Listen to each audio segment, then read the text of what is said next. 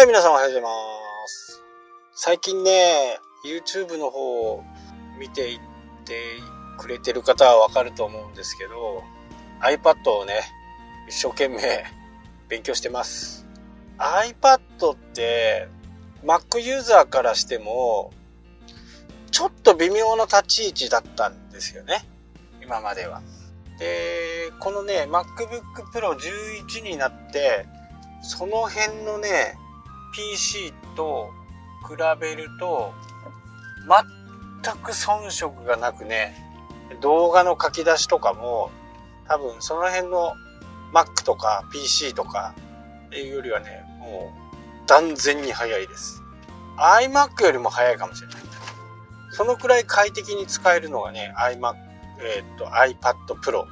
11。これはなんか衝撃的ですね、速さとか。まあなもんだから、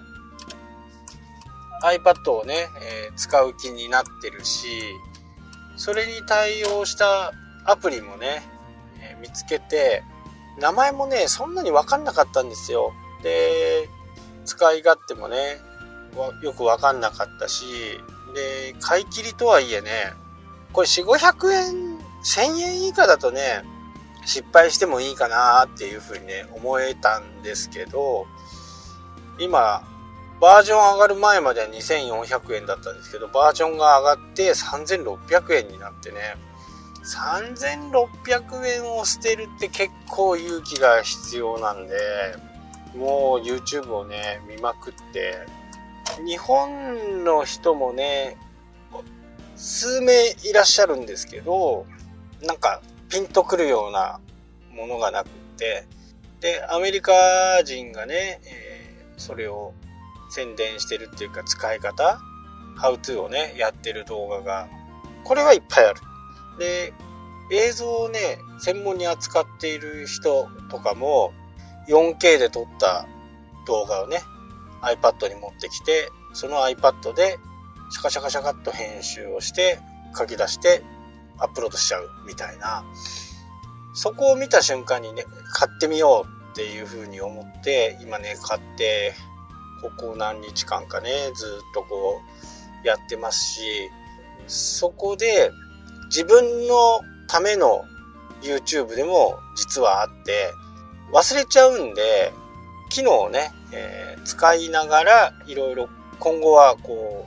う YouTube にも上げていくと自分でこう記事をね、えー遡っていけばわかるし実はブログとかも僕の使い方って自分のために記事書いてたりするんですよねよく見るのがもうほんとよく見るのがプリンターの Wi-Fi 設定ですねなんとなくは覚えてるんだけど確信のところが分かんなくなると、ブログに行ってね、えー見ると。ああ、そうそうそう。ああ、そうそうそう。っていう風に思い出して出来上がるっていう感じが、非常に僕の場合多いんですね。まあ、プリンター、その Wi-Fi プリンターをね、接続する時にはね。Mac 対応じゃないプリンターを無理やり Mac 用にしてやるんで、実際は、あの、メーカーは推奨してないやり方なんでね。どこにも出てない。でもできちゃうみたいな感じなんですね。なかなかね、それの使いが、使い勝手がね、よくってこう、移動先移動先で Wi-Fi 繋がってないとそれを見ながらやるっていう感じですかね。なので、自分用にね、YouTube も半分ぐらい撮ってるんですよ。自分が忘れないためにね、設定のやり方とか、そういったものを作ったりしています。ブログもね、えーそういった記事がね、何、何個かあって、そういう感じで、ね、使っていくと、こう、インターネットもね、すごくこう、僕はね、自分で、こう、忘れる時のために取っておくのが、やっぱりアクセスがあったりするわけですよ。やっぱり同じニーズがあるっていうことですよね。それもその、メーカー推奨じゃないものを接続するなんていうと、やっぱりマニアの人しか来ないんで、ありがとうございますみたいなね、えーメッセージが飛んでくるみたいな感じですよね。で、今日お話ししたかったのは、その、ルマフュージョンっていうね、アプリです。こうすこぶるね、調子がいい。実際に iMovie でできないこうテキストのこう移動とかね、えー、そういったことも簡単にできますし、まあ、Adobe のね、プレミアラッシュってやつもあるんですけど、あれは超重いし、で、行き着いたのが、少し前からやってるね、パーフェクトビデオなんですよ。で、あれも、簡単では簡単なんだけど、そこを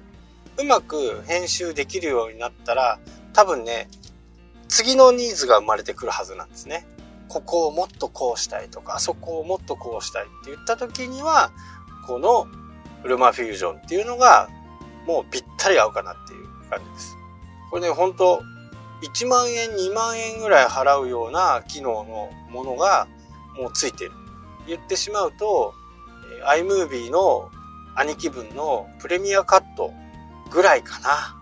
で操作も軽いし、で、最近撮ってるのは全てね、4K で撮って編集してるんですよね。で、ファイナルカットプロで MacBook でやると、4K でやるとやっぱりね、ダメなんですよね。止まったりとかするんで、もう20分以上のね、動画とかになると、ようよう止まるんですよ。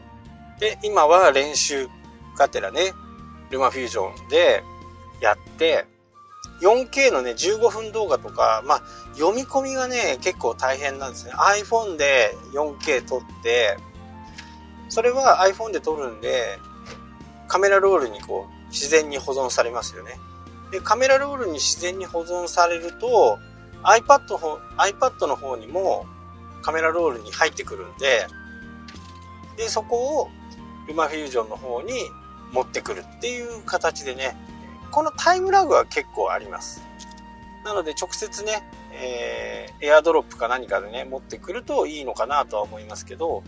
この時間が結構な時間かかるかな。エアドロップ、うんと、iCloud で、クラウドの中に入って、それを今度 iPad が読み込みに行った時に、4K の15分の動画っていうと、結構重いんですよね。